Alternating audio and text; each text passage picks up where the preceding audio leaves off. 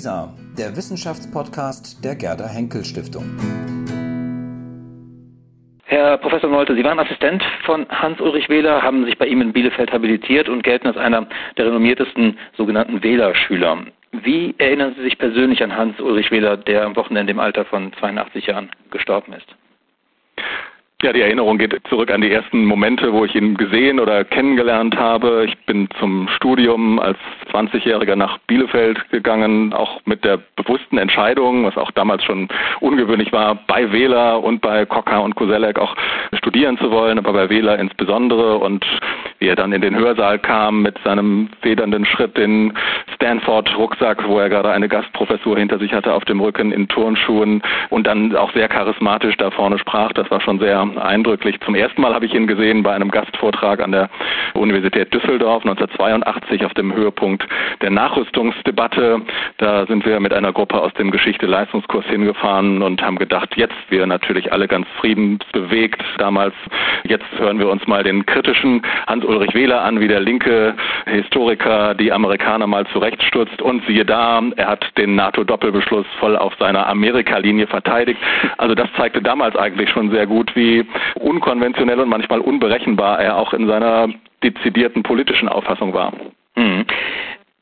Wähler ist ein Mann, der auch umstritten war, der polarisierte zumindest. Er gilt aber unabhängig davon als, man kann sagen, als Doyen der Historiker in Deutschland. Was machte ihn und sein Werk so besonders? Ja, tatsächlich galt er als umstritten und nicht alle schauten gleich ganz erfreut, wenn der Name von ihm genannt worden ist. Er hat tatsächlich sehr polarisiert, sich auch viele Feinde gemacht, aber ich glaube, es ist sehr wichtig, dass es dahinter auch einen zweiten Hans-Ulrich Wähler gab, jemand, der eigentlich in vielem, so habe ich ihn auch immer erlebt und gerade auch mit Schülern und Mitarbeitern, der sehr offen war, der niemandem irgendwie ein dogmatisches Programm aufgezwängt hat, der nicht gesagt hat, mach das in deiner Dissertation, denn das ist jetzt hier meine Linie, sei es thematisch oder von der Interpretation, von den Ergebnissen her. Ein Mann der leisen Töne, auch persönlich war er übrigens ein ganz zurückhaltender, leiser Mensch, der sich in Gesellschaft, in größerer Gesellschaft manchmal geradezu unwohl fühlte und umso mehr war dann die intellektuelle Auseinandersetzung so sein Metier. Er hat eine intellektuelle Führungsrolle behauptet und gewonnen im Fach und wohl wirklich, das kann man sagen, der, der bekannteste, bedeutendste Historiker in Deutschland in dem letzten halben Jahrhundert gewesen. Durch sein Werk, durch die Breite seines Werkes, er ist ein Gelehrter gewesen und auch Gegner von ihm wie Thomas Nipperdey haben das immer hochachtungsvoll anerkannt. Ja, mit Wähler, da streiten wir uns nicht mit irgendeinem Polemiker, sondern da müssen wir einen Gelehrten sehr ernst nehmen, einen jemand, der belesen ist und der die Quellen kennt und dem man so leicht nichts vormachen kann. Aber auch eben jemand, der zugleich auf die öffentliche Bühne gegangen ist, so wie das auch seine Generation, die Generation, zu der auch andere Historiker wie Wolfgang Mommsen und Christian Mayer und Hans Mommsen oder andere Intellektuelle wie Jürgen Habermas und Ralf Dahrendorf gehören, sowie das dieser Generation, ja fast kann man schon sagen, in die Wiege gelegt war als politisch-pädagogischer Auftrag in der Gründungssituation der jungen Bundesrepublik, jetzt auch nicht zu schweigen, sondern auszusprechen, wenn es um die Zukunft von Demokratie und sozialer Gesellschaft geht. Mhm. Bevor wir das nochmal gleich aufgreifen, nochmal ganz kurz zur Kritik an Wähler. Ihm wurde beispielsweise vorgehalten, er würde eine Geschichtsschreibung betreiben, in der die Menschen nicht vorkommen würden. Also Stichwort Strukturgeschichte, mhm. Sozialgeschichte. Ist dieser Ansatz, den Wähler verfolgt hat, der dann auch als Bielefelder Schule bekannt geworden ist, ist der heute überholt?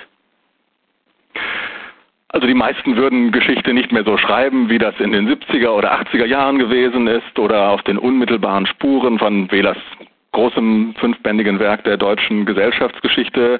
Aber ich glaube, so ist das eine falsche Wahrnehmung in mehrfacher Hinsicht. Erstens hat Wähler selber überhaupt nie eine Geschichtsschreibung ohne Menschen betrieben. Wenn man seine Bücher aufmerksam liest, nicht zuletzt auch die deutsche Gesellschaftsgeschichte, dann ist das eigentlich eine sehr handlungsstarke Geschichte und gerade für, ja, durchaus auch für klassische Protagonisten auch der deutschen Geschichte wie Bismarck, der sich von vorne bis hinten als ein roter Faden sozusagen durch die Gesellschaft Gesellschaftsgeschichte zieht, hat er viel übrig gehabt. Auch in dem vierten Band der Gesellschaftsgeschichte in der Behandlung der Zeit des Nationalsozialismus interpretiert er ja nicht zuletzt sehr stark Hitler mit der Weberschen Denkfigur der charismatischen Herrschaft, weil es ihm darum geht, auch dieser Person habhaft zu werden. Und die Bielefelder Schule ist ja nie eine Schule der quantitativen, quantifizierenden Geschichtsschreibung zum Beispiel gewesen, in der dann tatsächlich sich historische Wirklichkeit in Statistiken und Daten und mathematische Berechnungsmodelle auflöst. Auf der anderen Seite ist es auch eine vielleicht unangemessene Perspektive, weil Geschichtsschreibung eben immer weiter schreitet und wenn man heute von Kulturgeschichte und Subjektivität und Globalgeschichte statt der jetzt auf einmal so eng scheinenden nationalgeschichtlichen Perspektive, die eben auch Wähler noch hochgehalten hat, spricht, dann sollte man nicht vergessen, dass auch diese Perspektiven, die heute in sind, nur eine gewisse Halbwertszeit haben und nach ihnen was Neues kommt. Aber Wähler hat etwas Entscheidendes gemacht. Er hat überhaupt das Fundament der Geschichtswissenschaft und Geschichtsschreibung in Deutschland, weil er auch erkannt hat, in anderen Ländern tut sich das schon längst in England und Amerika und da müssen wir mitziehen, hat das Fundament der Geschichtswissenschaft grundsätzlich verändert und auf diesem Fundament kann man jetzt auch anderes tun und auch die Kultur und die Subjektivierung und den Alltag und alle möglichen anderen neuen Formen von Geschichte erfinden, weil eigentlich Wählers Ansatz gewesen ist zu sagen, jenseits des Speziellen der Sozialgeschichte oder seiner historischen Sozialwissenschaft, alles ist im Prinzip geschichtsfähig. Dafür stand bei ihm der Begriff der Gesellschaft. Gesellschaft Gesellschaftsgeschichte, das sollte heißen, alles ist geschichtsfähig. Und jetzt können auch andere hinterherkommen und sagen, ja gut, also das, an was du Wähler noch nicht gedacht hast, das aber eben bitte auch. Mhm. Jetzt haben wir über Wähler als Historiker gesprochen. Sie haben aber eben schon angesprochen, dass er eben auch ein Mann war, der sich in gesellschaftspolitische Debatten eingeschaltet hat, eingemischt hat, könnte man sagen, oder auch sogar angestoßen hat. Welches Selbstverständnis steckte dahinter? Welche Rolle spielte beispielsweise das Diktum aus der Geschichte lernen dabei? Ja, es war, glaube ich, zunächst mal wirklich eine lebensgeschichtliche Erfahrung, die lebensgeschichtliche Erfahrung der Generation. Also gerade nicht so ein sozusagen klassisches Bildungsverständnis von aus der Geschichte lernen, das gehörte immer schon zum deutschen oder zum antiken Bildungskanon dazu.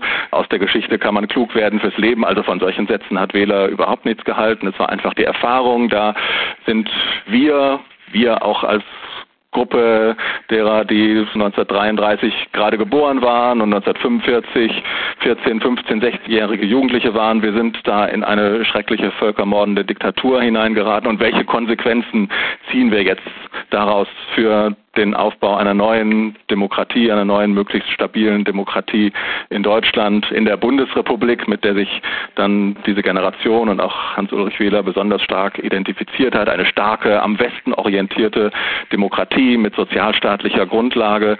Das war die Erfahrung, aus der dann auch dieses sich einmischen resultierte, diese Demokratie weitertreiben, ihr auch kritisch begegnen, wo sie Schwächen hat und sich einmischen. Weniger aus der Geschichte in dem Sinne als Erfahrungsschatz, denn manches Feld, auf das sich Wähler begeben hat, war auch mit seinen eigenen historischen Kompetenzen dann nur wenig vermittelt. Denken wir an seine Intervention, was die Rolle der Türkei oder des mhm. Islam, einen möglichen EU-Beitritt der Türkei betrifft. Damit hatte er sich ja nie wissenschaftlich auseinandergesetzt. Da war er dann ganz intellektueller in diesem klassischen Sinne des intellektuellen Begriffs, der Staatsbürger, der sich einmischt, der Dilettant, der jetzt auch dazu noch eine starke Meinung hat, die nicht unbedingt jetzt aus seinem wissenschaftlichen Werk heraus im Einzelnen begründet sein muss.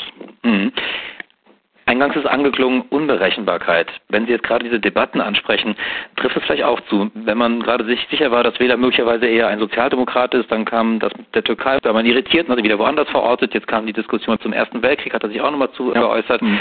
Wo kann man ihn eigentlich tatsächlich politisch verorten oder war er gar nicht politisch zu verorten?